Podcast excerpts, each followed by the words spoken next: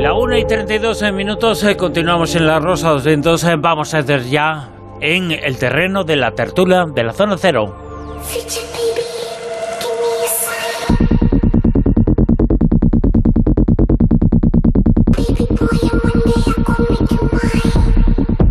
La Zona Cero. Ya los hemos eh, presentado a todos los que van a estar con nosotros y vamos a ir al grano ya. Información al instante, información que nos habla de el científico más importante de todos los tiempos, la búsqueda, el cerebro de Einstein, Mado Martínez. Pues es que, a ver, eh, seguimos tras las huellas del cerebro perdido de Einstein, algo así como el arca de la alianza de los científicos y un misterio a la altura de Indiana Jones. Pocos saben, esto, esto, esto es de película, se podría hacer una serie con esto, una película. Pocos saben que el cerebro de Einstein fue cortado a cachitos tras su muerte en 1955. Además es que esto no fue lo que él dejó escrito en su última voluntad ni nada de eso. La gente pensaba, joder, madre mía, que... de-". No, él ni donó su cerebro a la ciencia ni nada parecido. Él atendiendo a sus últimos deseos, bueno, pues él fue incinerado y, y- y sus restos fueron esparcidos en algún lugar secreto, además. Todos menos su cerebro, porque había un patólogo que se llamaba Thomas Skull Harvey que extrajo el cerebro de Einstein de su cabeza durante la autopsia. Lo loncheó, básicamente sí, lo, lo loncheó, lo cortó en lonchitas, en 240 lonchitas para ser más exactos, y se lo guardó durante décadas, sin consentimiento de Einstein. Repito, por supuesto, que ni se le pasó por esa mente de genio que le fueran a hacer eso al morir. Él pidió cremación, pero no que le robaran los sesos. Bueno, si Einstein levantara la cabeza hueca, fliparía con lo que he sucedido a continuación. Porque, Si Porque- levantara la cabeza iba a ser una cosa tremenda ahora, ¿eh? tremendo. Madre mía, con ese panorama que tenemos, esa imagen de él, jolines, quedaría un poco gore, ¿eh? un poco gore, o sea, imagínate. sí, sí. Pues el Thomas Colts este eh, se guardó el cerebrito, decidió enviar algunas partes a otros científicos de todo el mundo para tratar de averiguar qué era lo que tenía de particular ese cerebro, es decir, por qué, por qué Einstein era, era, era tan genio. Y según se ha podido saber por la revista Live Science, el patólogo este robacerebros llevó en persona algunas de estas lonchas cerebrales de genialidad en portaobjetos, mientras, atención, esto ya es para fliparlo, el resto del cerebro lo tenía en una caja de cartón que guardaba en su coche, porque todo el mundo sabe que la mejor caja fuerte es una caja de cartón y sobre todo en un coche. Y en 1998 decidió devolver el cerebro lo que quedaba del mismo al centro médico de la Universidad de Princeton. Los otros científicos que tenían alguna lonchita pues hicieron lo propio, pero todavía faltan 24 lonchas que podrían estar en cualquier lugar del planeta. Vamos, que el cerebro de Einstein anda por ahí desperdigado y hace falta tener todas las piezas del puzzle para poder llegar a la conclusión definitiva, aunque sabemos que su corteza cerebral era más delgada y permitía una mayor densidad neuronal o como algunos científicos lo definen, una corteza prefrontal extraordinaria. Eh, aún así, hay que decir que el cerebro de Einstein, según estos estudios también, bueno, con lo que se tiene, las partes que se tienen de su cerebro, por lo general es bastante normal y no se diferencia de ningún otro, eh, a excepción de esta corteza prefrontal eh, más delgada. Y, mm, y bueno, mientras tanto, si alguien tiene, por favor, alguna pista sobre el paradero de estos sesos, que escriba la Rosa de los Vientos. Eh, no, no, no, es que va a decir, Manuel, ¿qué tienes en la mano? ¿Qué haces? Y que no se lo hayas comido, ¿eh? que alguno igual... Yo estaba pensando en Aníbal Lecter. Lo Claro, que habría ¿ves? hecho Claro. con las lonchitas, pues habría hecho ahí un plato estupendo. Joder, con el cerebro de Con, con Chanty, ¿no? Que decía. Manuel está con chino. Mado, más cosas, cuéntanos. O sea que... Nada, que, Vale. ¿Sabéis que que- esta que si alguien práctica, lo tiene, que escriba. esta práctica de em, extraer cerebros especialmente relevantes, eh, bueno, se ha llevado a cabo en muchas ocasiones y hay cerebros de grandes asesinos seriales, por ejemplo, que van de exposición en exposición como si eh, extrayendo el cerebro a un Sí, serial sí. killer pudieses ver dentro por qué era tan Sí, sí, sí, sí, sí, es verdad, es verdad. ¿eh? Es que además el caso del, del doctor Harvey que comentaba Amado, eh, a él, eh, si no me equivoco, él justificó, porque claro, le acusaron de que había robado el- el- este órgano y entonces él lo justificó diciendo que eso no era un robo sino que era un acto en, en pro de la ciencia y Ah. creo que le costó el puesto en el hospital donde él estaba ejerciendo. Eh, fíjate, estoy con mi teléfono y voy a pensar algo y le voy a mandar un mensaje por WhatsApp a Manuel. A ver si tenemos tú y yo contacto telepático, Manuel. Sí, porque del otro va a ser complicado. Sí, porque no tiene WhatsApp. o Por, sea por que- eso lo digo. Claro, pero todo por ahora, eso. Ahí sí, ahora ahí os sí. voy a revelar por qué no tengo WhatsApp, porque yo voy un punto por delante de vosotros. Pues tú ya Sí. lo sabías todo. Claro, yo ya no WhatsAppeo, yo telepateo. Yo ya voy a un, a un nivel Tú, da- tú das patato. telepatateo, yo telepatateo. Y es que ya comentamos la semana pasada y durante varias semanas hemos ido comentando estas noticias tecnológicas y científicas que están empeñadas en leernos la mente de mil maneras posibles. Y hace ya, yo creo que un par de años, comentamos los primeros, las primeras experiencias del Neuralink, del Ron Mas, que a través de implantes en la corteza cerebral pretendían crear una especie de, de WhatsApp directo, ¿no? de que pudiésemos transmitir nuestros pensamientos a un dispositivo electrónico. Bueno, pues justo ahora, esta semana, se acaba de presentar una nueva interfaz, digamos, una nueva una nueva iniciativa de otra empresa, de una startup norteamericana, Synchron, que eh, ha anunciado lo que pretende ser una especie de WhatsApp mental, o por lo menos lo plantean así, porque se trata de un dispositivo, un pequeño dispositivo llamado Stendron, que se introduce en la parte superior de la corteza cerebral a través de y que utiliza, que es la diferencia que tiene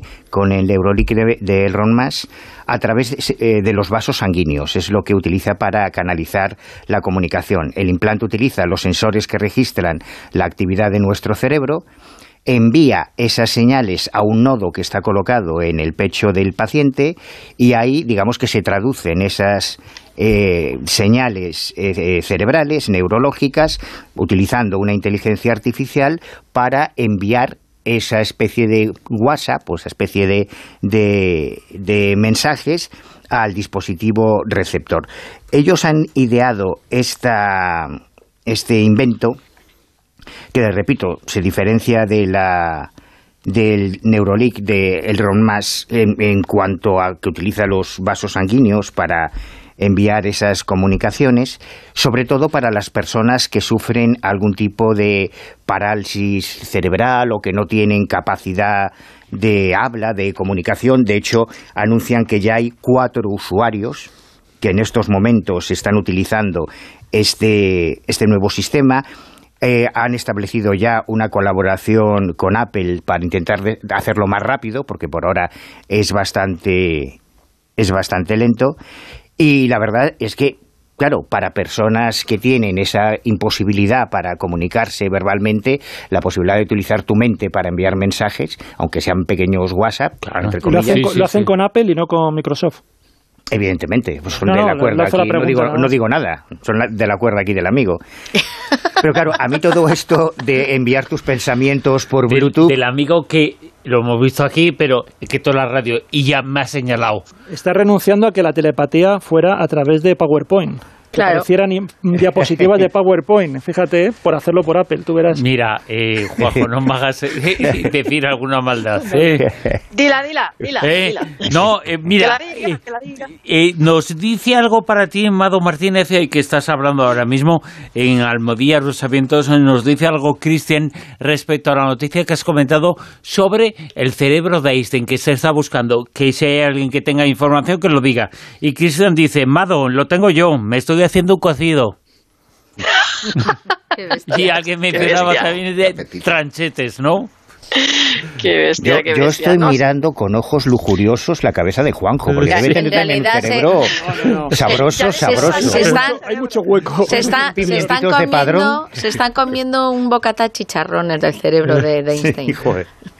Madre mía. Entre el cerebro de Einstein a cachos, a lonchas, eh, que- o para hacer cocidos, y el WhatsApp que manda Manuel de forma telepática, vamos a hacer una cosa, si os parece, vamos a grabar en vídeo a un extraterrestre Josep.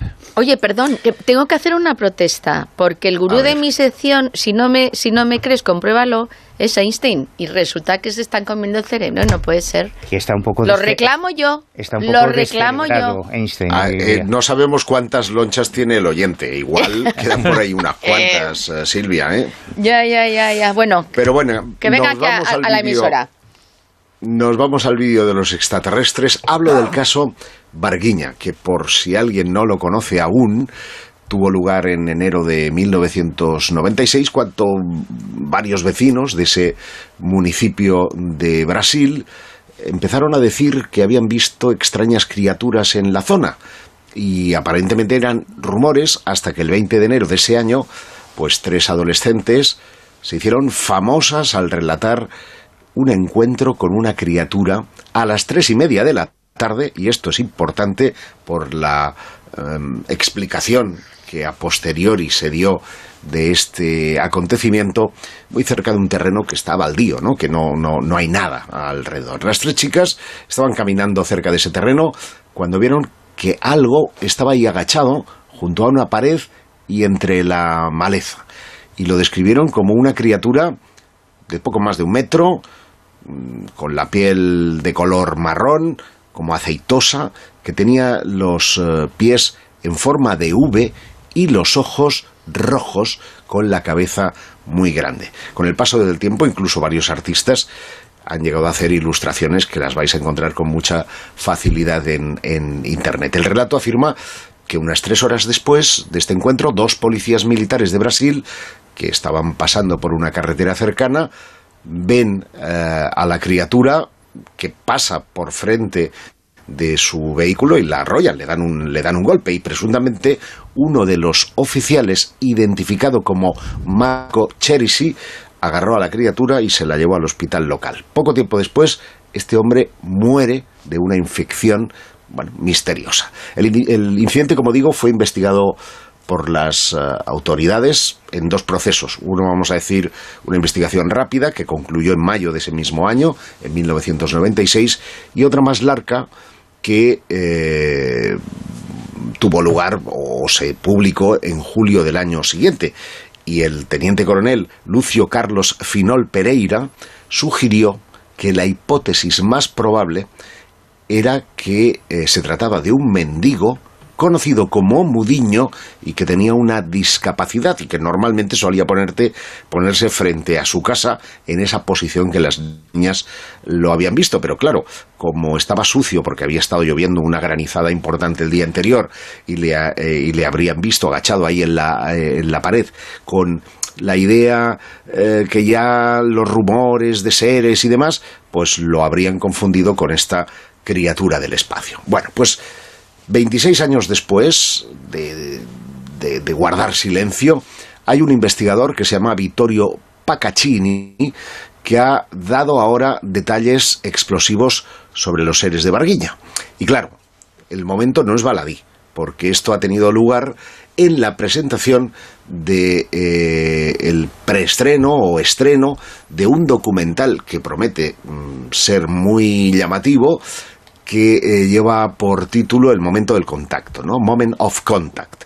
Eh, según el testimonio de Vittorio Pacacini, en 2012 un militar anónimo de alto rango, amigo suyo de la infancia de la ciudad de Tres Corazones, le dijo a James Fox, que es el director de este documental, que él personalmente había participado en el traslado del cuerpo de esa criatura del hospital de Barguiña a una base del ejército y después de conversaciones con otros comandantes, le han dado permiso para ver un vídeo que dura 35 segundos y en el que se ve este ser de Barguiña. El, el- el vídeo lo muestra además vivo, es decir, que mm, no estaría muerto, no se lo habrían llevado consigo a la morgue, sino, vete a saber, tal vez algún tipo de estudio. La descripción de la criatura es la misma que dieron las chicas, brazos y pecho delgados, como un niño de siete años, con una cabeza más bien gordota, eh, con ojos rojos que sobresalían de las cuencas, y que intentaron poner de pie a la criatura, esta se tambaleaba y caía, y luego le intentaron volver a poner de pie eh, nuevamente. Y en las imágenes, según el relato de este hombre, porque no han trascendido, yo ahora os subiré una recreación, que es la que corre por ahí, que hizo en 2013, si la memoria no me falla, eh, Cuarto Milenio pero no son las imágenes reales. Lo digo porque en, redes eh, se están como replicando como si fuera realmente la fotografía y el, el vídeo de, eh, del que estoy hablando, de esos 35 segundos. Pues bien, dice que le dan de comer frutas, verduras, entre otras manzanas, plátano, lechuga y hasta un repollo, pero que ninguno se lo come el extraterrestre. Allí tienen delicatessen, y eso lo sabe muy bien Manuel porque habla con los submitas y... y lo- Es que bueno, repollo, los ¿qui- submitas ¿quién se va a comer un da repollo? mucho Por, gas, por eso, además. pues, pues La parte ni en empanada gallega, un pulpo a feira, no sé, algo con Ahí, sabor. ahí se derrumba, Y en todo se momento derrumba el testimonio ahí justo. Por favor. Y en todo momento el militar menciona, esto es un poco igual que el caso Roswell, el tema del mal olor, ¿no? Y la prisa que tenían por terminar la filmación, tanto es así que 35 Es que el repollo no después, solamente sabe mal y huele mal, sino que provoca cosas olorosas. Efectivamente, pero esas, esas van por vía ah, Rectal. infra. Es- lo has dicho tú. Tampoco sabemos cuántos orificios tienen los alienígenas. Ah, vale, Exactamente. Bueno, según Pacaccini, esta criatura habría sido capturada a las 10 de la mañana. el pedo al cuadrado, ¿no? Joder, dice, no sabemos cuántos orificios tiene.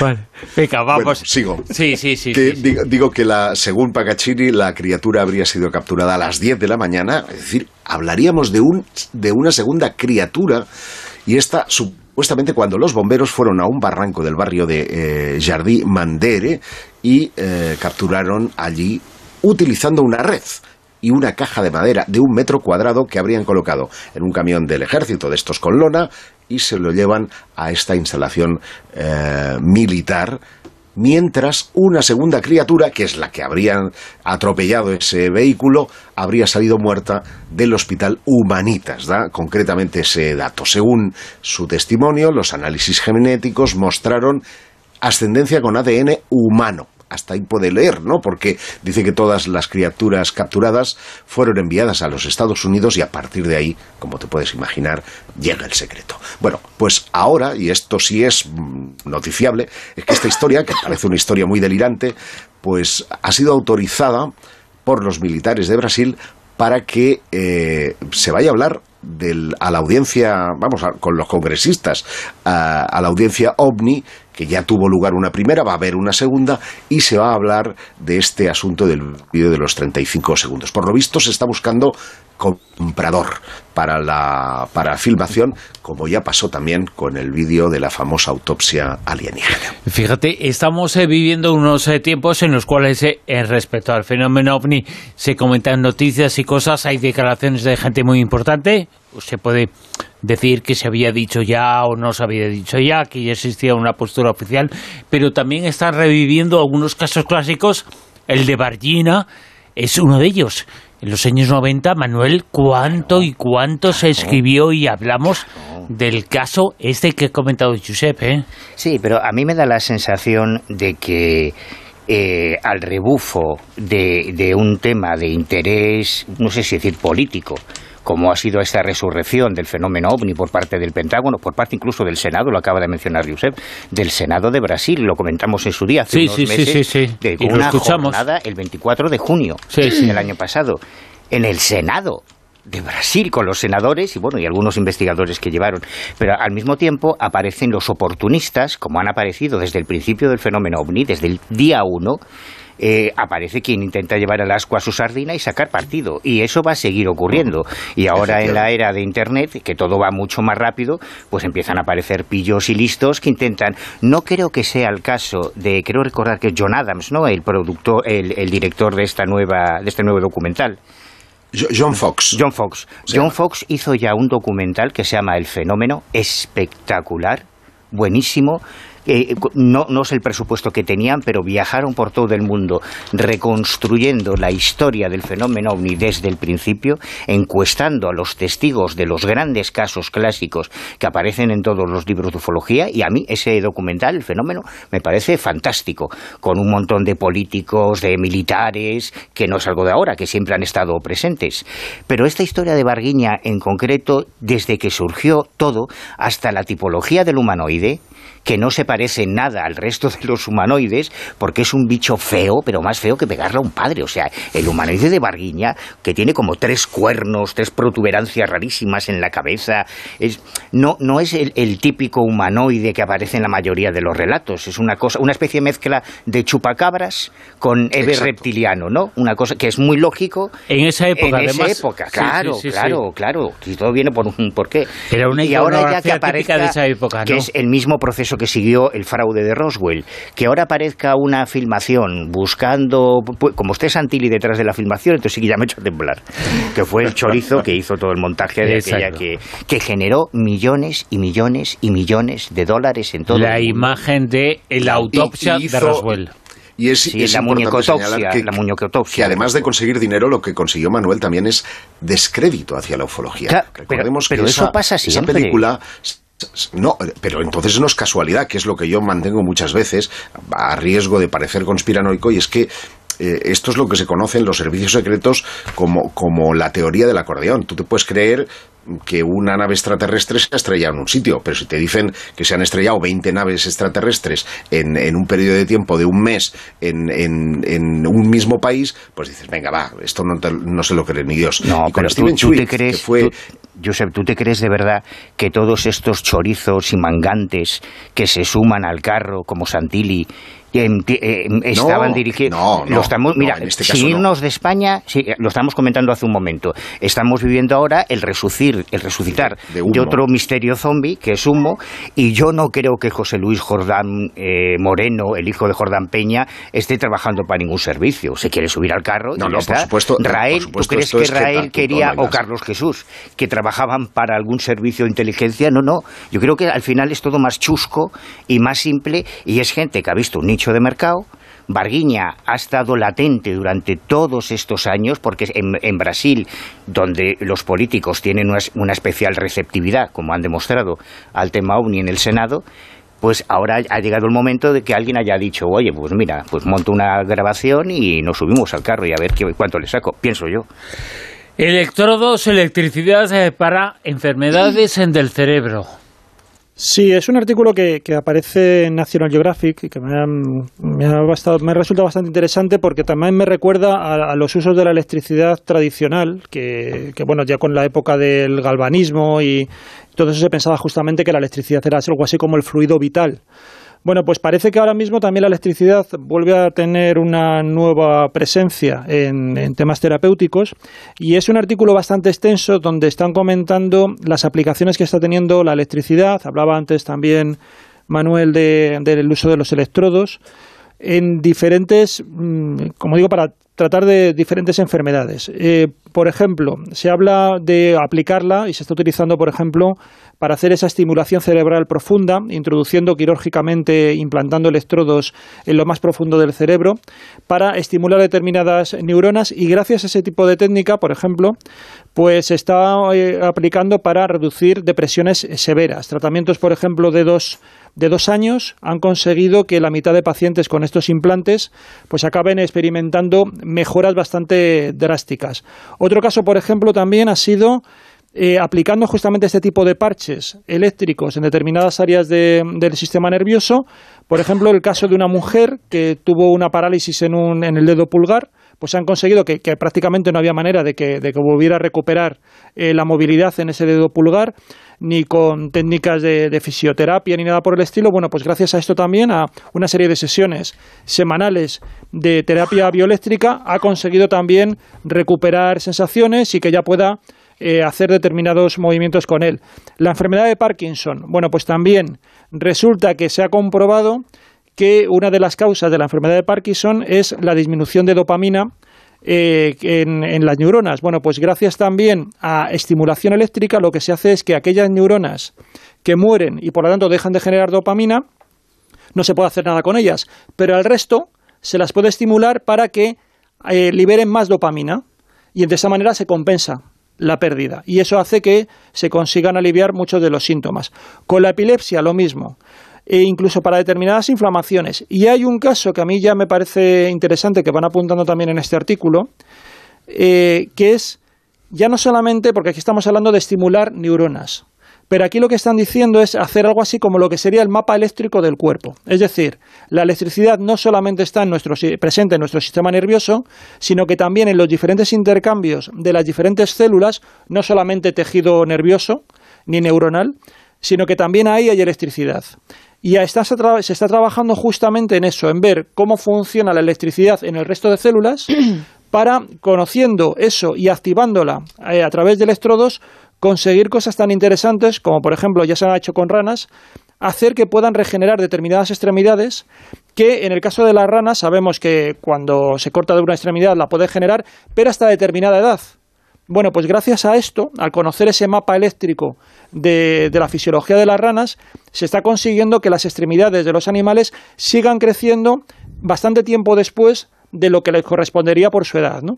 Así que parece que aquí, como digo, hay toda una, una vía nueva y lo más interesante también y curioso que dicen estos científicos es que están solamente en la punta del iceberg y que muchas de las cosas que están aplicando ni siquiera saben por qué funcionan. O sea, que están un poco a ciencias encontrando que la electricidad tiene estos efectos beneficiosos, pero no consiguen todavía desentrañar los mecanismos de por qué se está produciendo. Me imagino que tendrán que tener un control total sobre la, la intensidad, los puntos, porque claro, acuérdate con los electroshock, que también se, se supone que te ayudaba a pues a tener esos esos problemas pues te ayudaba se supone a arreglarlos y luego al final pues a lo mejor alguno no sé si le mejoró pero a la, a la mayoría de la gente la dejó turulata, porque claro, te pasabas ahí de... de...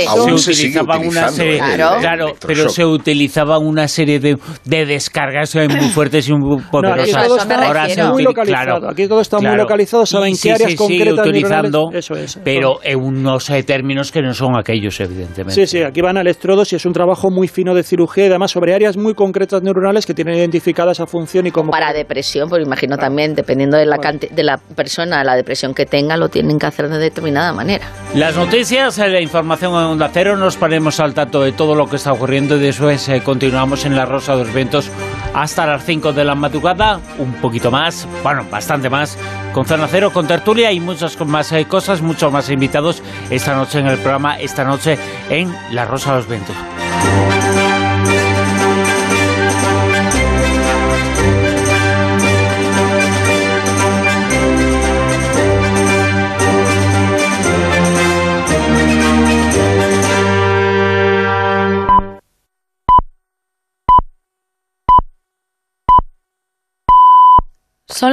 Es la una en Canarias.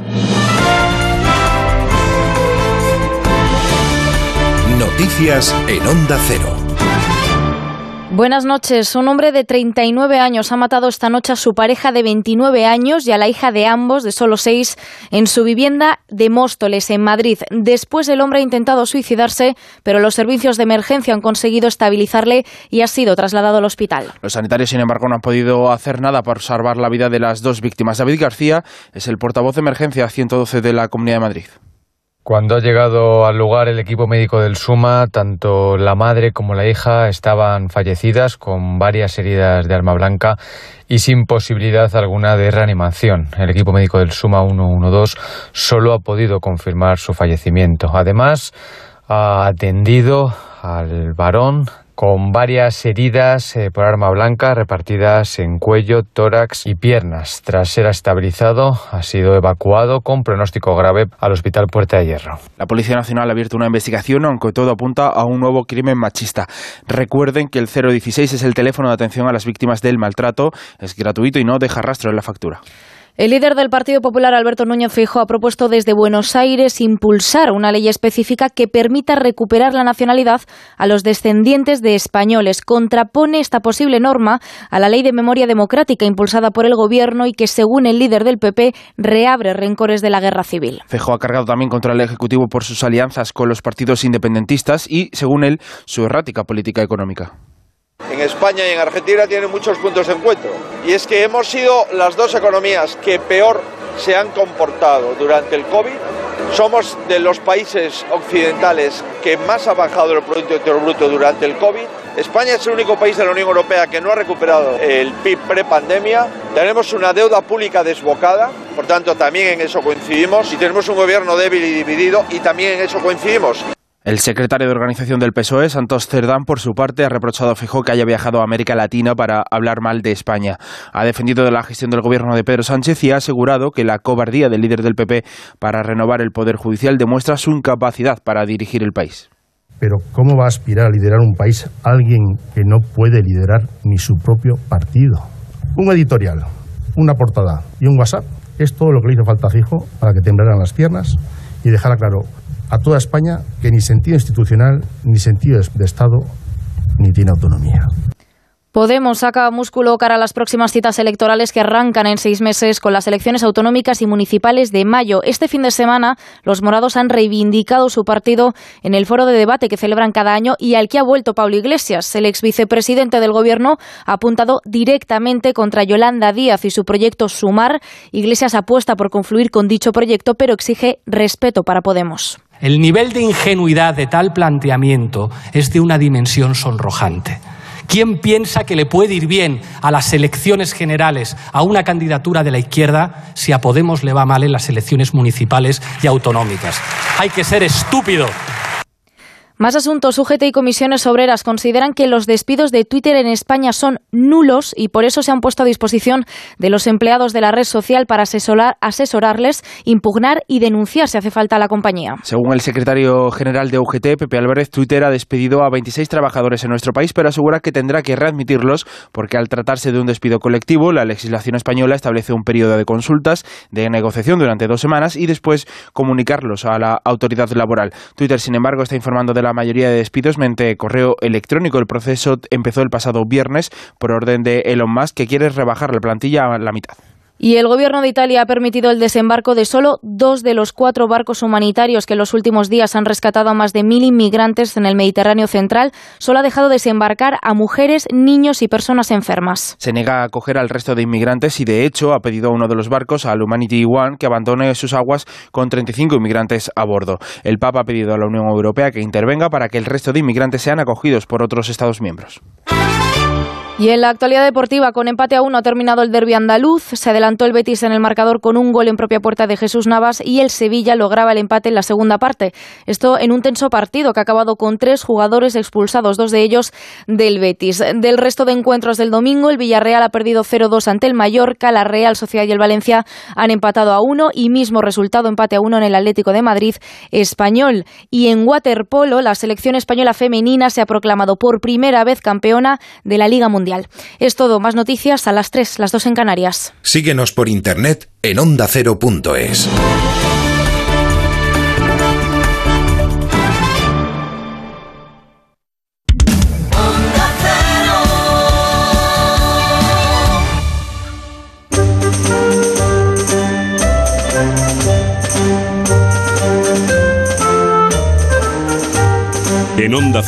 La Rosa de los Vientos con Bruno Cardeñosa.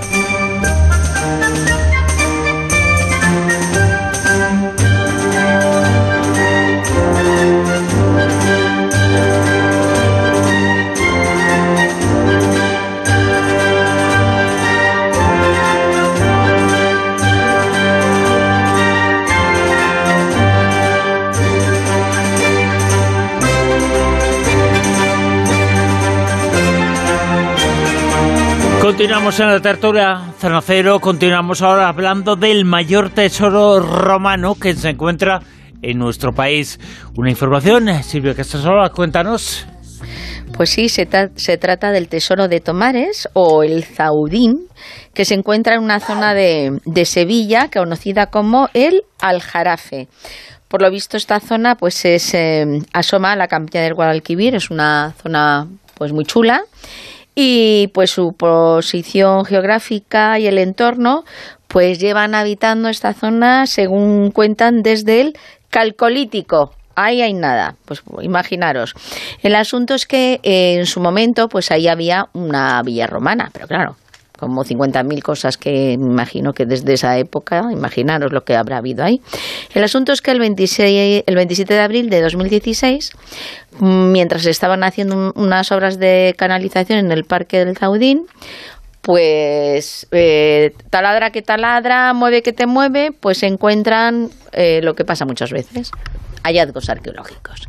En esta ocasión lo que hicieron fue que encontraron 19 grandes recipientes de ánforas, de recipientes cerámicos, y dentro de esas ánforas pues había monedas, porque había nueve intactas había alguna así, mm, pues eso ya destrozada y tal, ahí todo revuelto.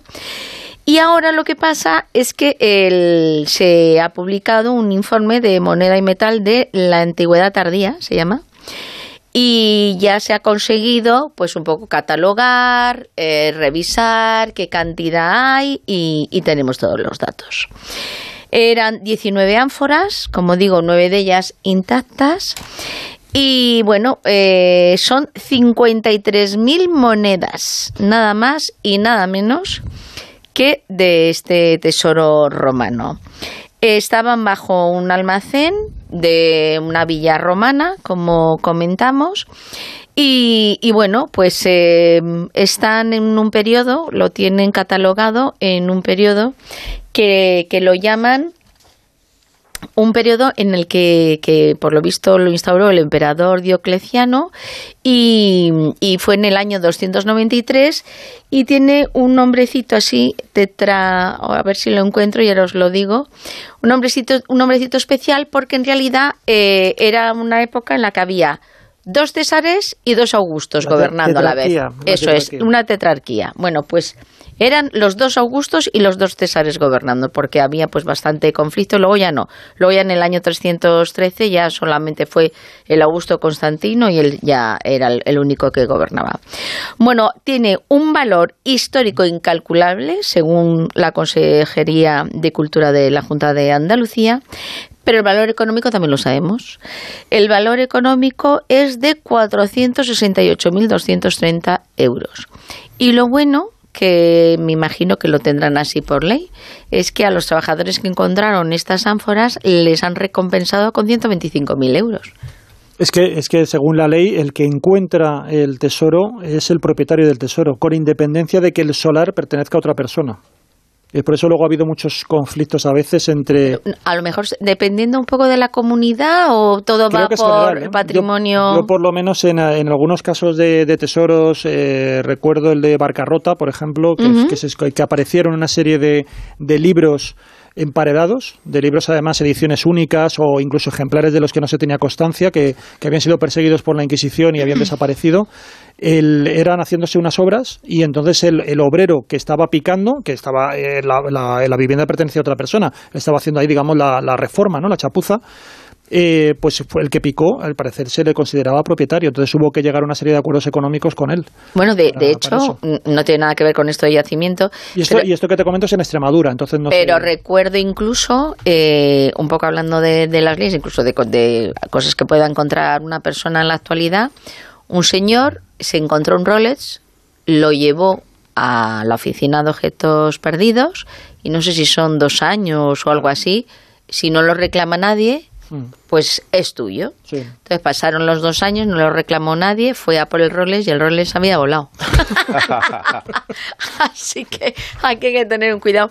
Bueno, el asunto es que eh, las monedas, que son 5.899 piezas, pues eh, pertenecen a diferentes emperadores, a Massimiano, a Constancio, a Galerio, a Constantino, a Diocleciano, a Massimino, a Licinio, Severo, Licinio y Magencio.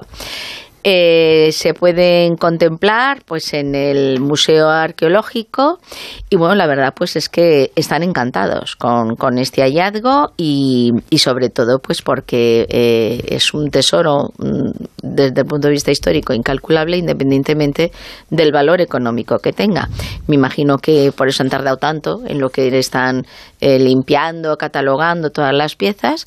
Pero bueno, y luego también han hecho algo importante y es que han aprovechado y han ampliado la investigación arqueológica y han utilizado una prospección de georradar y también de un, un sondeo de estratigráfico y entonces pues bueno también han, han visto que hay muros excavados contrafuertes característicos de horrios y almacenes rurales de, de ahí de la zona para ver un poco qué era qué era lo que hay había y por eso han descubierto que pertenecía a un almacén de una villa romana antigua, de los años, pues eso como hemos comentado, 200 y pico. Desde siempre, desde los últimos años, además ha habido muchas informaciones eh, sobre ese momento, uno de los momentos más importantes en la historia del planeta Tierra, el momento en el que se produjo la convivencia entre dos eh, seres inteligentes en dos especies eh, diferentes. Había algún tipo de relación entre ellos, evidentemente, entre los Homo sapiens, es decir, nosotros, los cromañones, y el hombre de Neandertal. ¿Qué se extinguió? Todavía es un misterio las razones. Vamos sabiendo alguna cosita, pero es un misterio. Hay una nueva información, Mado Martínez, eh, para añadir a todas las que han salido que intentan buscar una justificación a este momento. Misterio antropológico donde los haya. ¿Por qué se extinguieron los neandertales? O sea, es una pregunta que yo creo que la que, siempre sale en estudios, siempre salen teorías.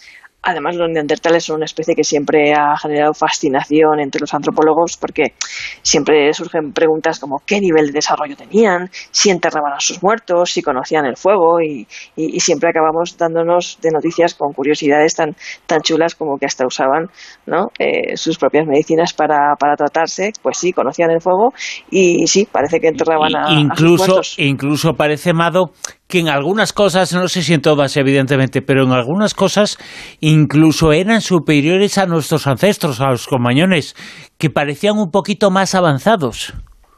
Sí, desde luego, desde luego. Son una especie fascinante, llena de misterios. No, no terminamos de fascinarnos con ellos. Y se supo que, que bueno, que el Homo sapiens y el, y el Neandertal convivieron. Y, y parece que fueron los cruces sexuales entre neandertales, o esta es una nueva teoría, porque hay muchísimas, la verdad, eh, entre neandertales y sapiens lo que, lo que condujo a su extinción. Pero ¿de qué naturaleza serían entonces estos cruces? ¿no? ¿Casuales o conducentes a la creación de lo más parecido a un núcleo familiar o cómo fue esto? Porque neandertales y sapiens empezaron a compartir fluidos hace más de 250.000 años, cuando las incursiones de este último fuera del continente africano porque el continente europeo, como sabéis, era territorio más neandertal.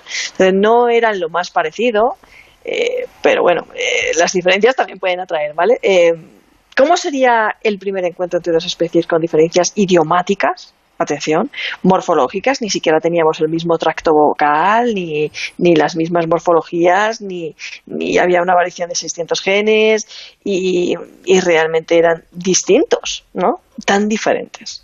O sea, ¿hubo alguna vez una familia o una primera familia mestiza que sufrió el desprecio racista de sus congéneres hasta lograr la, diversidad? Pues eso es una pregunta que también nos podemos hacer, si nos podemos especular, ¿no? Pero de acuerdo con el estudio que acaba de salir publicado en la revista Paleoanthropology, el cruce sexual entre ambas especies fue tan frecuente que acabó extinguiendo a los neandertales porque ellos dejaron de cruzarse entre ellos mismos. Es decir, nosotros sabemos que algo de neandertal conservamos, que tenemos ciertos, ciertos, ciertas huellas, ciertas reminiscencias neandertales, eh, pero el gen dominante acabó desterrando al neandertal.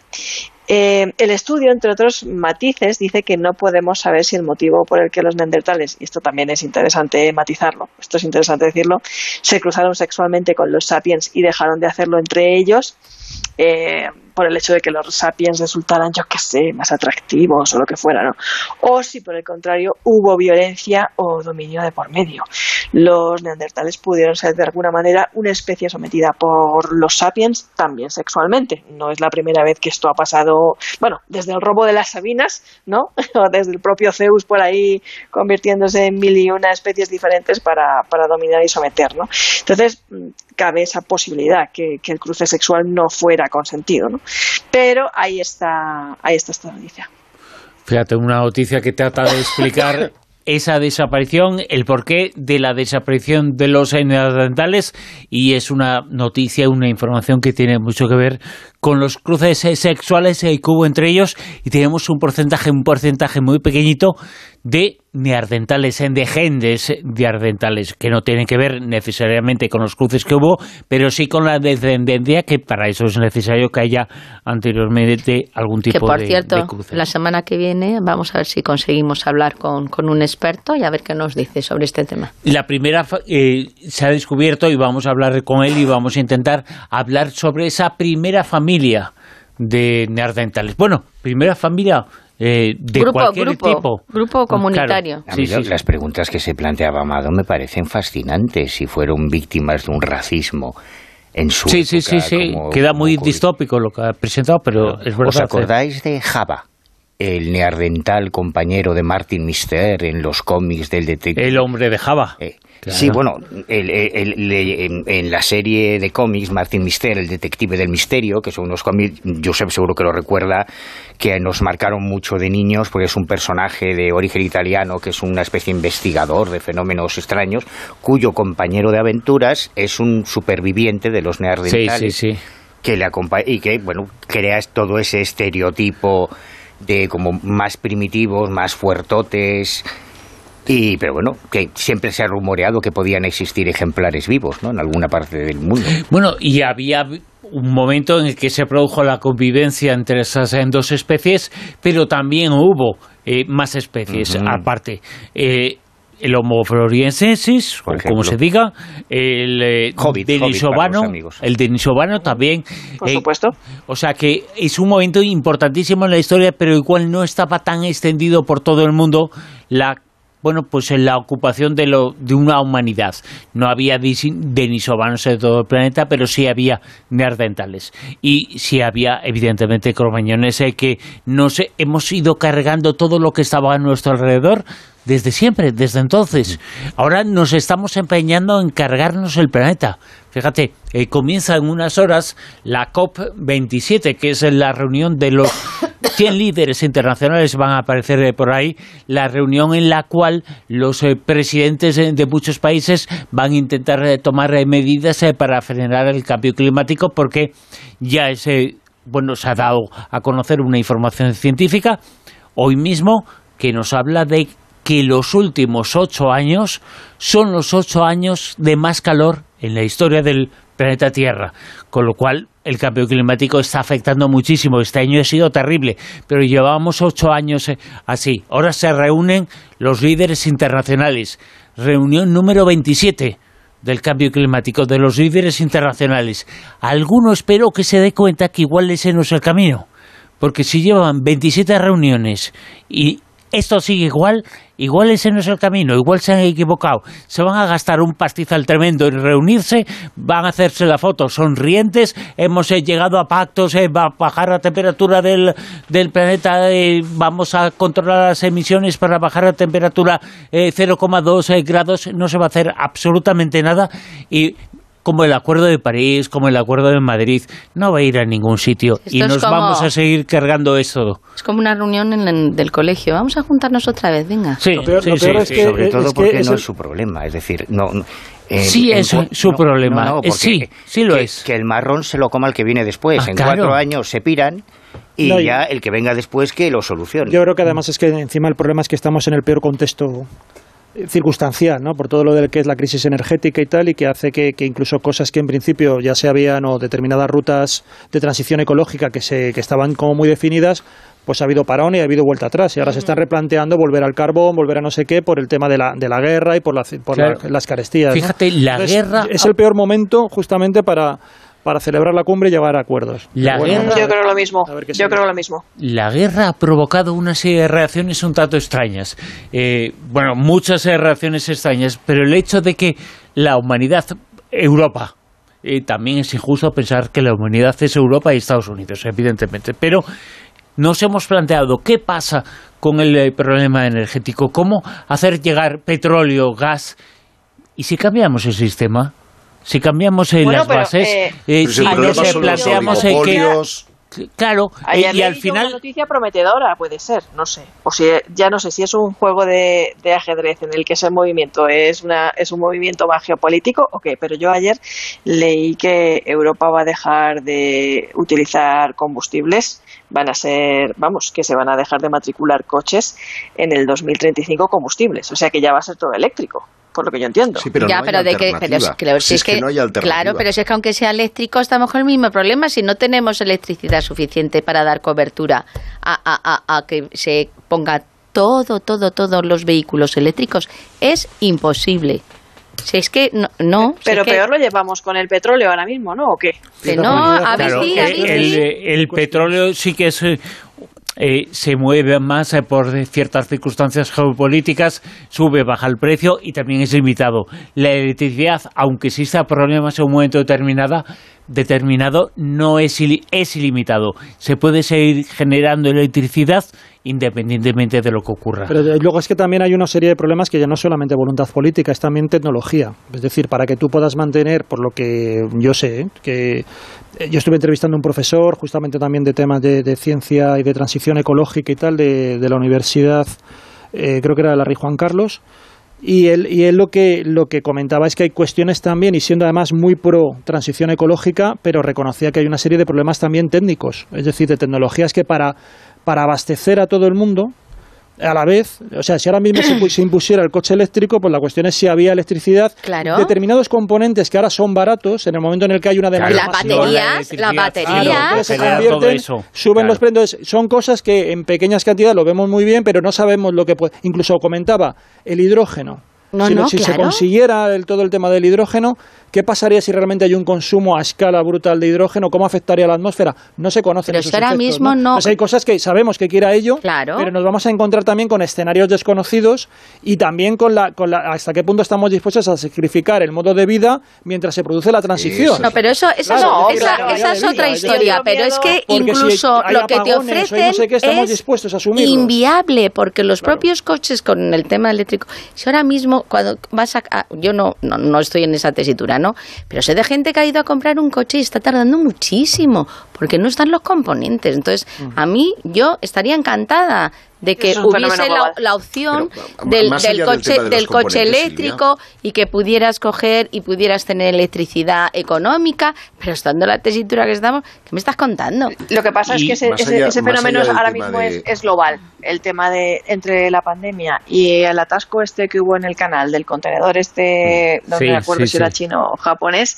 eh, mira, con deciros que un, un, un amigo mío compró hace un año aquí una casa en Bogotá y han tardado un, un año, se la han puesto ahora, el internet porque no llegaba el cable y aquí lo pone Huawei, aunque sea de Movistar, ¿vale?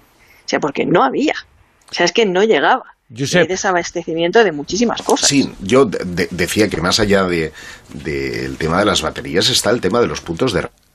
Una cosa es tener puntos de recarga eh, como ahora, que es mínimo el- la cantidad de personas que tienen coches eléctricos, y la otra es que cuando llegue el 2030 o el 2035, según la noticia de Mado, todo el mundo tenga que repostar en puntos de recarga. Es que no lo hay. Y además es insostenible. De manera que estamos en un, mm, en un periodo en el que no, el mercado en sí mismo no sabe hacia dónde avanzar. Sí, hacia que nuclear.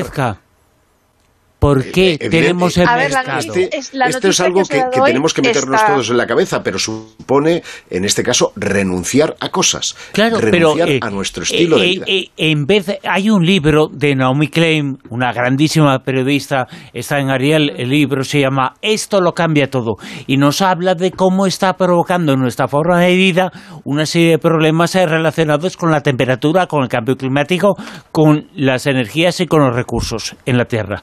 Eh, ¿Por qué no hacemos el caso de eso? ¿Por qué no pensamos que igual el remedio no es que no haya electricidad para coches eléctricos. Igual, igual el remedio es que alguien nos meta en la cabeza que no hace falta el coche para todo.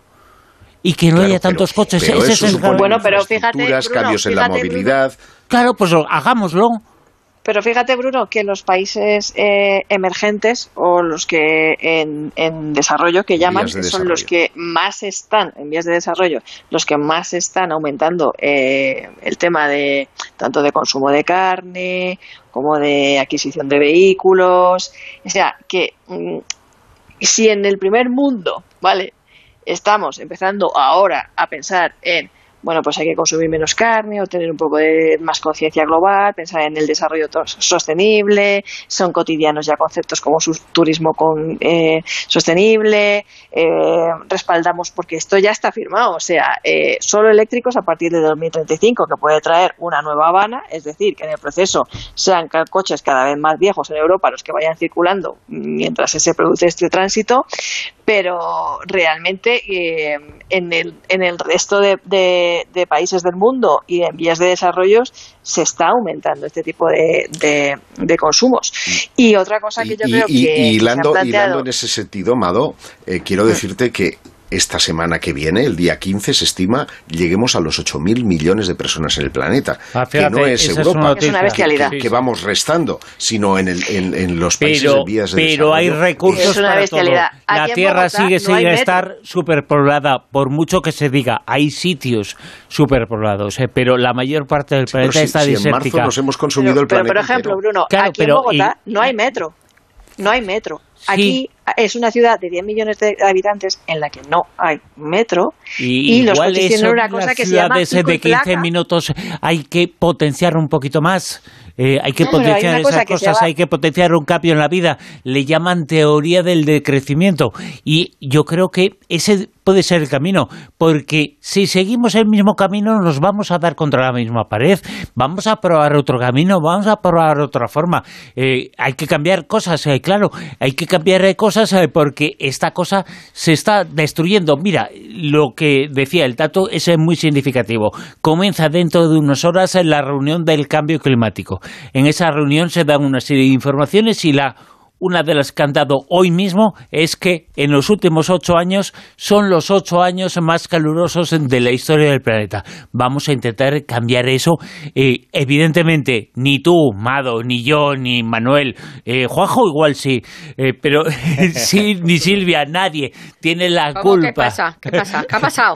Nadie tiene la culpa de eso, pero lo tiene la humanidad y, y el poder y de cuál la forma de, de crecer y cuál tenemos que cambiar, cambiar eso. O, o, si te parece, Manuel, el remedio está arriba, está en las estrellas, está en donde vienen o de donde vienen para algunos los ovnis, porque vamos a venir en este momento un gran paréntesis para una serie de informaciones que tienen que ver con los no identificados, que no necesariamente son extraterrestres, pero ahora me interesa que lo sean. Manuel.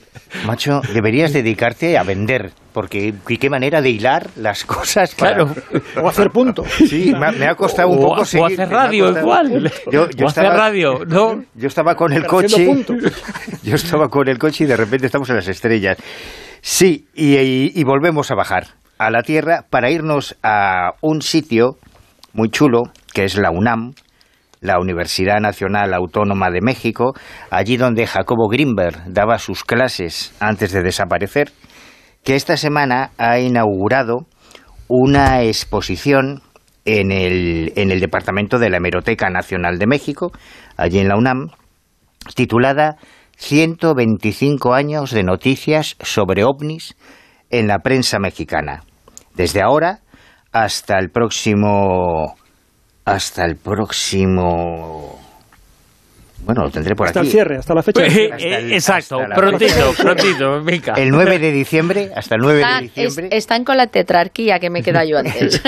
hasta el próximo 9 de diciembre, de lunes a viernes, de 9 a 20, a 20 horas, y sábados y domingos, de 9 a 15. ¿Qué ha pasado? ¿Reparten chocolate o algo? Si pasáis por la sala de consulta del primer piso de este recinto y las salas de los pisos 2, 3 y 4, veréis una gran exposición. Oye, te han dado una cesta Sí. o algo, ¿no? Eh, no, no, es que es muy, muy interesante porque eh, recordar de dónde venimos, ahora que, que hemos perdido tanto ya la perspectiva, con todas las los añadidos y los colorantes y conservantes que se han ido añadiendo a la historia de los platillos volantes desde el principio, que ahora de repente pues tenemos los chelkrais, los orbes, los rods, los, las bases submarinas, un montón ahora, de cosas. Ahora, ahora das una patada en el suelo, vamos, y sale de todo. El cruce del chupacabras y el humanoide en Barguiña, o sea, es como el nardental y el... Pues mm, ya hemos perdido un poco la referencia. Entonces está bien de vez en cuando echar la vista atrás y esto es lo que han hecho los responsables de la Hemeroteca Nacional de México, un poco al, al hilo de todo este reinterés o de este interés que se ha reactivado por el fenómeno ovni y han realizado esta exposición que comienza con son paneles en los que se reproducen esas noticias sobre, sobre platillos volantes desde, desde el principio de la historia desde la prehistoria, digamos, del fenómeno ovni, porque eh, el registro más antiguo incluido en esta exposición es del 27 de abril de 1897. ¿Y por qué? Si el fenómeno ovni nace en 1947, porque a finales del siglo del siglo XIX, y esto es algo que también hemos vivido aquí en España con los medios de comunicación españoles, no existía el periodismo tal y como lo conocemos ahora y la mayoría de los diarios se nutrían de informaciones que llegaban de Estados Unidos. Es lo que ocurría en México. Entonces, estas primeras noticias publicadas en la prensa mexicana, pero redactadas en, en Estados Unidos, hacían alusión a lo que denominan el monstruo aéreo en la, en la noticia que, que yo he estado leyendo esta semana se refieren a las apariciones del buque aéreo. Están hablando del airship, de la oleada de los airship que eran una especie de dirigibles que volaban como dirigibles, se comportaban como dirigibles, probablemente eran dirigibles, pero que en aquel momento sorprendieron mucho a la población norteamericana y generaron toda una oleada de avistamientos de cosas raras en los cielos que todavía no se llamaban platillos volantes, porque Kenneth Arnold pues, igual ni había nacido todavía, pero ya empezaron a dejar su huella en la prensa. Y es muy interesante realmente contextualizar todas estas noticias a lo largo de la historia del periodismo porque ves en, en- en esas páginas de diario qué es lo que estaba ocurriendo en el mundo eh, en el momento en que se estaba dando relevancia a estas informaciones. Así que si tenéis que ir a comprar tabaco o algo por México DF, pasaros Pero ahora me por voy, la... ahora me voy. Y el que, la, pasaros el por que lo ha inaugurado sabes quién es, ¿no? Sí, no, no querían inventarlo, no querían inventarlo. Es un humanoide que Es se llama Jaime también. Maussan, que es muy orgulloso, que es un periodista muy conocido y muy influyente en México, que en realidad Maussan Que también han dado con momias en su día. Estuvo. Bueno, con todo, con todo. Además, Ay, yo, yo estuve en su día en su productora, allí en DF, la, tuve la, no sé si suerte o desgracia de conocerlo y de entrevistarlo. Por otro caso, precisamente muy parecido a Barguiña, el de Jonathan Reed, de otro humano. es que los extraterrestres. El del frigorífico, El el del del frigorífico, exactamente, sí. Del, del medallón, del, del, la muñequera metálica, aquella alienígena, que es muy triste porque, fíjate, mm, pensando en todos los problemas que tenemos energéticos, si tenemos la esperanza de que los extraterrestres nos ayuden, se ve que conducen fatal porque se van estampando por todo el planeta constantemente desde antes de Roswell. ¿eh? Yo por eso creo que no nos van a 41. invadir. Pero era por el tendido no- eléctrico. No tienen capacidad. No, se de equivocarían, combate, pasarían claro, de largo, acabarían todos en la luna. o, o- o acabarían eh, A ver, en, a ver, a ver, atención. en Marte, en Marte. Josep. ¿De, de Marte de quién me llamas? A ver. Ah, no, sí, ya. Bueno, Eh, te he pillado, pues ¿eh? Sí, sí, hay, hay, hay enigma en Marte y hay enigma ovni en Marte. Eh, vamos a ver, eh, el 5 de octubre de este año, pues el, el rover Curiosity de la NASA obtuvo un par de fotografías muy, muy, muy llamativas. Una fue eh, obtenida a las eh, 9 y 29 segundos tiempo universal terrestre, ¿vale?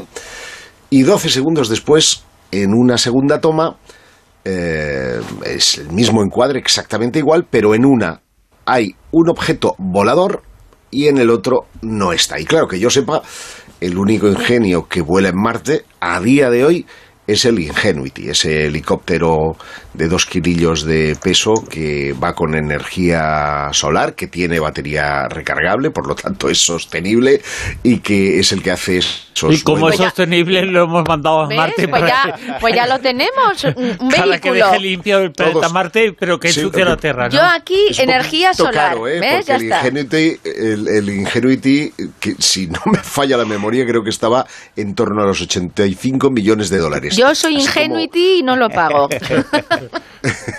pues seguramente. Bueno, insisto, que em, si solamente está el Ingenuity eh, volando en Marte, ¿qué es lo que muestran estas imágenes de, obtenidas de la NASA? Bueno, pues estas dos imágenes em, fueron conseguidas muy cerca del cráter Gale. El objeto no identificado se distingue, ahora lo subiré a la red para que lo veáis, una forma alargada, ligeramente inclinado hacia la izquierda y si uno la amplía va a poder observar cómo esta anomalía mm, está borrosa en uno de sus extremos, lo que podría sugerir que está en movimiento, en un movimiento que va de derecha a izquierda del encuadre y que a, juzgar por esos 12 segundos se mueve a gran velocidad. Porque, como digo, pasado ese tiempo no está. ¿Qué pasa? Que uno, podría decir, eh, ¿por qué no lo siguieron? Bueno, es que las limitaciones técnicas impiden que los operadores puedan accionar la cámara a tiempo real, de una forma instantánea, ¿no? Em, teniendo en cuenta que los operadores del rover básicamente tienen un tiempo de reacción de aproximadamente unos 11 o 12 minutos, pues en el mejor de los casos, si aquello era un ovni de verdad, pues no, e, era imposible eh, verlo. El caso es que eh, las imágenes que están colgadas en, en la web de, de la NASA, y, que inexplicablemente no fueron censuradas por la administración norteamericana, pues fueron eh, llevadas a las redes por alguien muy conocido dentro de los ambientes ufológicos, como es Whitley Strieber, el famoso escritor de comunión, abducido eh, incluso con sonda rectal, eh, descartaba que pudiera tratarse tanto de un moto de polvo, qué sé yo, ¿no? Que hubiera acercado el viento que sí hay en, Marte o mm, cualquier otra eh, cuestión, eh, digamos, eh, meteorológica, ¿no? habla, además, dice que la velocidad típica del viento en Marte es similar a la de la Tierra, que la presión atmosférica de Marte es de menos del 1%, concretamente el 0,6%, y que eh, es más o menos la, misma, la misma presión que tendría eh, el, nivel del mar en la Tierra. Lo que significa que para impulsar algo más grande que una partícula de polvo, pues eh, tendría que hacer un viento tipo huracán, que no es el caso. Entonces, insisto, tenemos un objeto no identificado con luces y taquígrafos en la web de la, de la NASA. Bueno, pues pues eh, han habido discusiones eh, muy peregrinas, incluso en las redes he visto cosas como diciendo eso es un insecto, lo cual sería un descubrimiento del siglo, porque claro, implicaría que hay vida en Marte. No, no. Parece que eh, un ingeniero de la Jet Propulsion Laboratory en Pasadena eh, que se llama Justin Mackey, es miembro del equipo de imágenes de la Pathfinder en el Jet Propulsion JPL, para abreviar. Allí diseña y desarrolla y escribe secuencias de comandos para, para las misiones de Marte, pues ha querido dar una, una explicación. Y a su juicio podría tratarse de un rayo cósmico que a menudo puede crear artefactos que no son físicos, que no son reales en las imágenes. Eso explicaría en por qué en una está y en la otra no está. Como os podéis imaginar. Eso es el linterna verde. más o menos.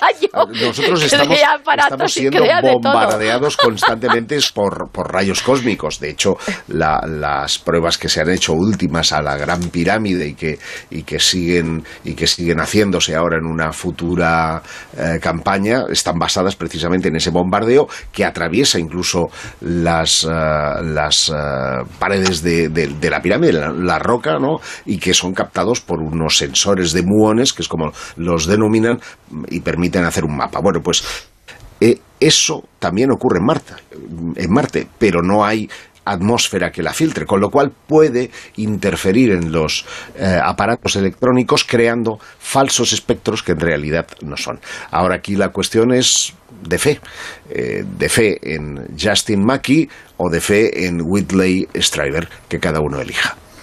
Bueno, pues eh, vamos a elegir, si te parece, Juan José Chezoro, lo que digan en Francia. Pues mira, se ha celebrado una conferencia que sobre el papel, por lo menos las crónicas que, he estado leyendo sobre el tema, mm, me resulta muy interesante por las propuestas que han hecho. Es una conferencia dedicada justamente a los ovnis, a los, a los WAP, organizada por lo que sería la NASA francesa, el Centro Nacional de Estudios Espaciales, y en la que han participado representantes de 13 países, eh, militares, investigadores. Eh, que, que, diríamos son científicos, vamos a decir así de nómina, y también científicos independientes.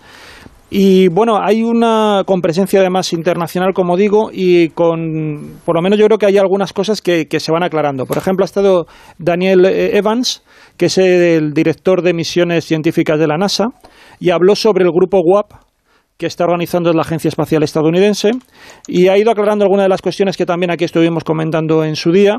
Dice que este grupo es un grupo de estudio independiente que específicamente se va a dedicar a examinar estos fenómenos aéreos no identificados que la idea, eh, ellos consideran, y él ha, enfatizado que por lo menos los informes que tienen de momento a su alcance, hay una pequeña fracción de esos eh, informes que permiten eh, hablar de que estamos ante una especie como de tecnología de propulsión extremadamente avanzada y que por lo tanto hay un problema ahí interesante en lo que serían las cuestiones de vuelo que ellos entienden que hay que aclarar. Con todo, dice que esto no son nada más que cuestiones así de indicio y que todavía es muy pronto para llegar a conclusiones firmes y que por eso lo que pretende la NASA es ayudar a aclarar el asunto. Pero ha establecido que realmente la NASA no se va a basar en, estos, en este equipo de trabajo que, ya estuvimos comentando aquí, que estaba compuesto de 16 miembros, que además de diferentes sectores o especialidades, de inteligencia artificial hasta astrobiólogos, gente que conoce temas de aprendizaje automático. Eh, ellos dicen que de momento no se van a basar en datos clasificados, que sí que están trabajando la Agencia Espacial, no obstante, de forma muy estrecha con el Departamento de Defensa eh, y con la Oficina de Resolución de Anomalías, y que el presupuesto inicial con el que, con el que parten consiste en crear de momento lo que aquí también dijimos, una, hoja de ruta para eh, indicar cuáles pueden ser las futuras fuentes de datos y métodos de análisis para arrojar luz sobre el fenómeno. También dice que, como digo, que bueno, que es demasiado pronto y le preguntó, estaba también allí presente Jacques Vallée en la conferencia y preguntó a Evans sobre eh, si era posible eh, acceder utilizar los archivos de cobertura de los satélites de la NASA para comprobar si ya se había registrado alguna eh, información sobre estos eventos en el pasado. Y dijo que la NASA es algo que tenía en mente, porque lo que pretende hacer es, en este primer paso inicial, indicar cuáles pueden ser los recursos en tiempo real para poder captar ya no lo que ha ocurrido en el pasado, sino los futuros fenómenos eh, WAP que puedan acontecer. Se han hecho eh, un montón además de, propuestas, por ejemplo, hablar, bueno, el, el que participó, que ya sabemos que es esta organización también dentro del, de la NASA francesa que lleva un montón de años trabajando en el fenómeno ovni de una manera además bastante metódica, pues e, ellos hicieron también, presentaron un informe diciendo que se han encontrado como 97 casos similares desde el año 1977, los cuales no han sido capaces todavía de, de resolver. Serían casos todavía pendientes de explicación, pese a que, han intentado eh, averiguar todas las causas posibles de esos fenómenos. También eh, un investigador de, la YEPAN hizo una, dio una primicia mundial y es que presentó una nueva categoría de objeto volador no identificado, que ellos denominan ilusión entóptica. Y consiste en lo siguiente, y es que puede ser que un testigo haya observado, como un supuesto ovni, lo que sería el fondo de su propio ojo cuando mira a través de un telescopio. Entonces lo que hace es como que en la lente o eh, un telescopio que está mal ajustado, lo que hace es que ve su propio reflejo sobre el fondo de su ojo y eso lo confunde con un supuesto ovni. Entonces era como otro caso más de los que comentamos a tener en cuenta a la hora de, valorar un determinado caso. ¿no? También hubo otros investigadores que presentaron, por ejemplo, eh, el uso de gafas de realidad aumentada para mejorar la reproducción de las observaciones de un testigo y de esa forma recrear lo que pudo ser un avistamiento. Otra de las cuestiones que también se ha valorado en esta conferencia es si la red de satélites Sentinel, que pertenece a la Agencia Espacial Europea, se puede utilizar también para recopilar imágenes de alta resolución que permita también eh, detectar posibles fenómenos ovni. Es decir, eh, lo que se ha buscado es que ahora mismo tenemos un montón de satélites, y de hecho, bueno, había alguno de los ponentes que lo comentaba, de diferentes agencias espaciales que están enfocadas a hacer determinados estudios. Bueno, pues ver si se pueden también, eh, digamos, reutilizar o reprogramar para que capten más información relativa al fenómeno ovni, que hasta ahora no lo hacían. Es decir, tenemos el recurso y hasta ahora podían estar ocurriendo cosas y sin embargo, pues no, no se le estaba prestando atención. Bueno, pues vamos a disponer todos estos medios, que es lo que en, primer, en un primer paso se va a dedicar la NASA en esa hoja de ruta que comentamos, a decir, oye, todos estos recursos, dispositivos que tenemos, podemos también ahora mismo eh, orientarlos a esto. Otro de los ponentes, bueno, Jacques Vallée también presentó una ponencia con el célebre libro que también estaba publicado recientemente con, el, con Paula Harris sobre el caso Trinity, también de 1945, otro de estos casos también del, del Salón de la Fama de, del fenómeno ovni. Y bueno, eh, el balance un poco... otro ovni estrellado. Otro ovni estrellado, por eso digo, que también muy polémico el caso Trinity, que ellos están reivindicando como que es Vale, ya tiene una edad, ¿no? Tiene una edad, incluso yo diría que dos. Sí, está ya al borde de la tercera posiblemente. Este. Y bueno, un poco la conclusión, como digo, es que ha sido una, una conferencia, por ya digo, por lo menos por lo de las crónicas, que ha sido muy, eh, muy interactiva y muy eh, con ese afán de intercambiar y de centrarse no tanto en testimonios y un poco lucir ese tipo de casos y tal, ¿no? impactantes, sino en buscar metodología, ¿no? Es decir, y sobre todo ver qué cosas tenemos en nuestra mano que están desaprovechadas o infrautilizadas y que ahora se pueden reenfocar dado que, tenemos organismos y que hay cierta receptividad por parte de agencias eh, gubernamentales y de, y de gobiernos y tal, para poder explotar eh, esos recursos que tenemos ahí y orientarlos a la búsqueda de, de fenómeno ovni, no ya del pasado, sino de lo que pueda acontecer. Bueno, pues eh, lo que va a acontecer lo voy a anunciar ahora mismo. Me parece que esta noticia, esta siguiente información, va a despertar algún comentario entre los miembros de la tertulia. Es una noticia que lleva el siguiente titular, ahora la vamos a desarrollar. Un titular que dice, milagro científico, nace un bebé con esperma congelado hace 26 años. Correcto.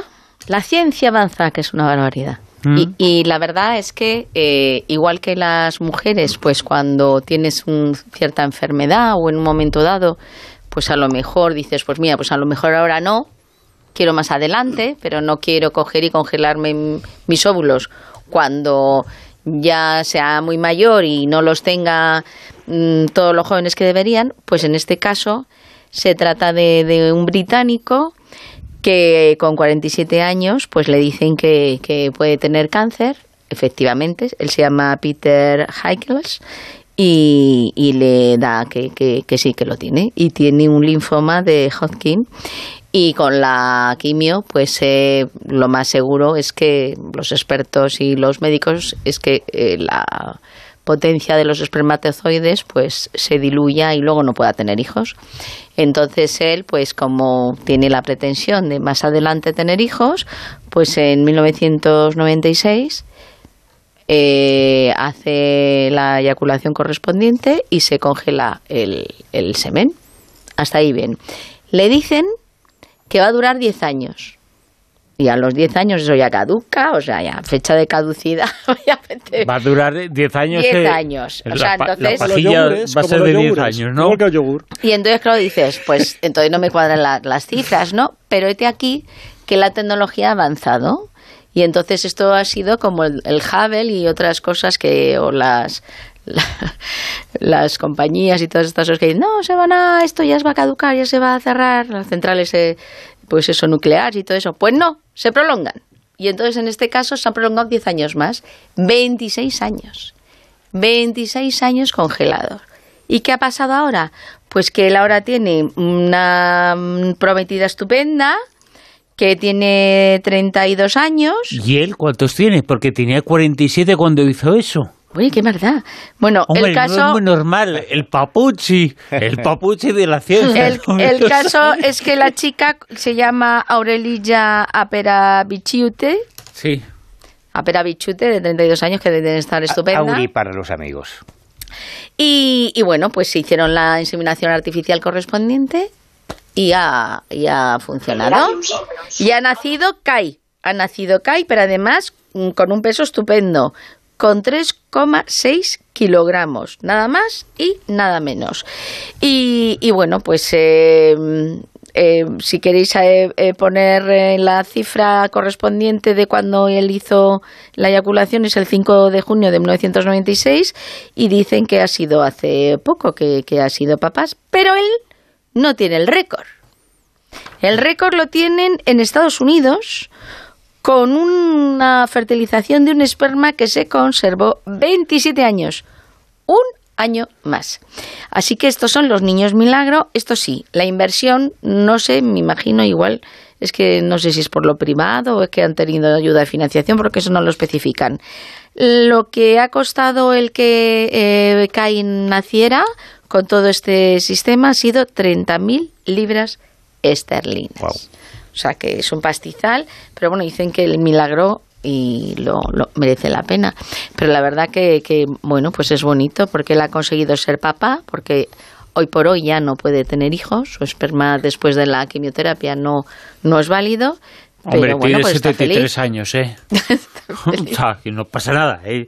Con 73 años se le puede permitir eso. Lo que la sombra Bruno es la edad de él más que Claro, el- evidentemente, es que a mí Sí, claro, me ¿no? parece un Toda la poco increíble que de- alguien con de los espermas. 73 años quiera ser padre hoy Pero son- cuando su hijo tenga 20, Son 20, son 20, que le has metido 10 años más. 26 y Ah, tenía bueno. 47, pues eh, calcula, pues... Vale. O sea, pro- probablemente la que quería ser madre era su esposa. Evidentemente. Le ha dado esa oportunidad. Sí. Y estos son supuestos que, que sociales que vemos ahora que yo me imagino a todos los teólogos ahí de la conferencia episcopal volviéndose locos para ver cómo, cómo gestionar todas estas nuevas No, no, no, radios. lo peor el derecho. O sea, porque hay cuestiones de derecho, es decir, aquí por lo menos están los dos, los dos progenitores vivos, pero Sí, yo no sé si habrá sí, sí, opción claro. de que si uno, si él hubiera fallecido cuando se supone que iba a fallecer, Eso ha pasado. claro, y luego ese hijo, si se ha repartido herencia, no sé, yo no sé ahí cómo estará el Ah, derecho eso ha de- eso pasado tal, de- de- pero es un follón. porque, Claro. este hijo tendrá, supongo, derechos sobre la propiedad del padre, aunque ya la herencia no la tenga, entonces no sé. Claro, aquí, aquí se supone que es prometida, todavía no se han casado, pero ha, ha ocurrido parejas que eh, había ocurrido, había pasado esto, que se habían congelado o óvulos de ella o espermatozoides de, de él y al final, pues eso, ha fallecido y ella, pues por amor, no, yo quiero tener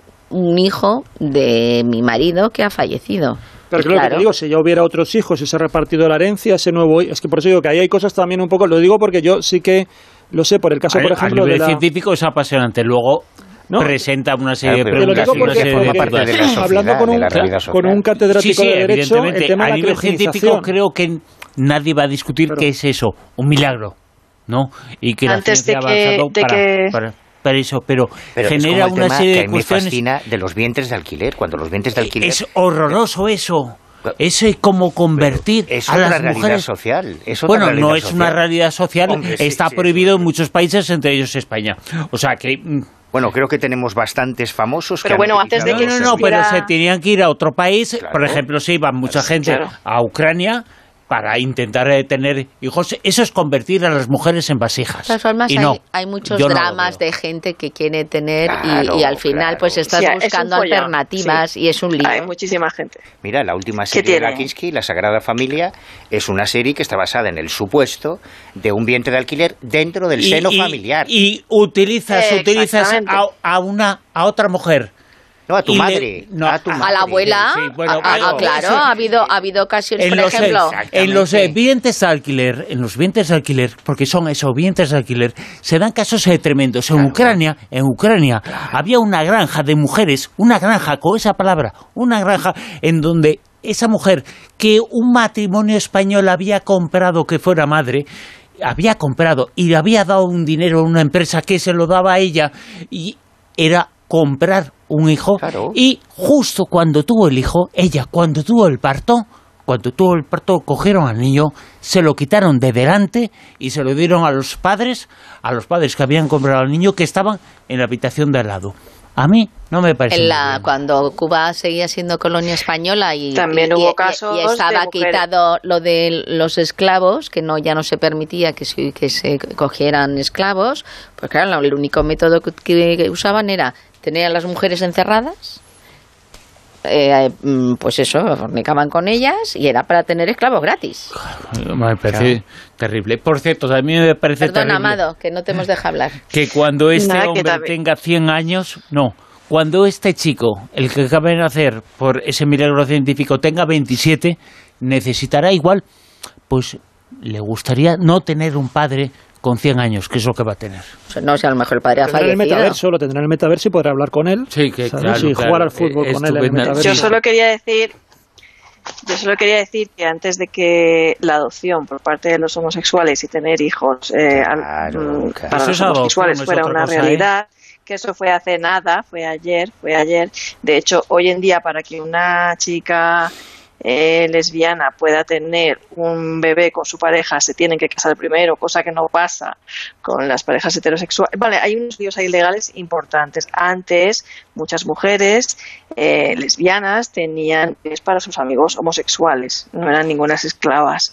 Eran cosas que se daban de la misma manera que ciertas chicas lesbianas le pedían a sus amigos heterosexuales u homosexuales esperma Eso es. para cumplir su deseo de ser madres, cosa que legalmente era un follón porque el biológico y legal seguía siendo él y no la pareja de ella.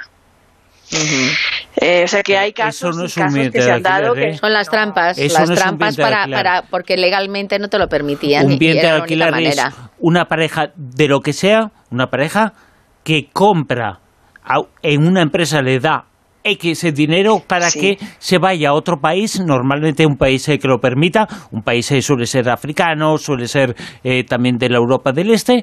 Sí, y como ha sido alquiler de la Martin, mujer. No, y en Hombre, Estados no. Unidos, mira a Michael Jackson. O Miguel Bosé o tantos otros. Claro, Miguel o Ricky Bosé, Martin. Es que Ricky Martin, si es que Michael Jackson. Pero es, es muy difícil hacer de juez porque yo, claro, yo no, no, no estaba en esa situación, pero si em, tú, pues por ser homosexual o por lo que sea, no puedes tener hijos biológicos, lo más parecido a tener un hijo biológico es que una mujer tenga un hijo con tu esperma. No, y, y- y si nos retrotraemos, pues esto que he comentado yo, s- le parecería una barbaridad a alguien. ¿Cómo te vas a claro. congelar el semen? ¿Cómo te vas a congelar los para, óvulos? para la iglesia más conservadora, todas estas realidades sociales, esto no está en la Biblia. O sea, parece que Dios no estaba preparado para prever todo este tipo de cosas. Pues, Pero eh, este tipo de cosas eh, puede generar una serie de preguntas, esto que hemos comentado con esta información, una serie de preguntas, una serie de dudas, eh, pero nadie niega, creo que a nivel científico es un gran logro. No tiene nada que ver con los vientres alquileres, es otra cosa totalmente distinta. Lo que está claro de todas formas es que vosotros, aunque pase muchos años, hay hombres que todavía, y no voy a decir la frasecita del Ortega Cano, que hay hombres que todavía pueden llegar a tener hijos.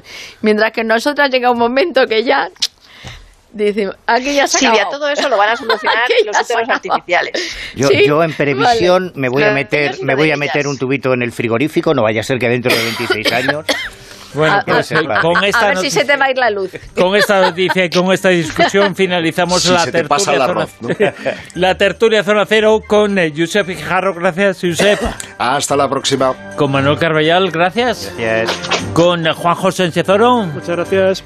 con Mado Martínez, muchas gracias. Muchas gracias.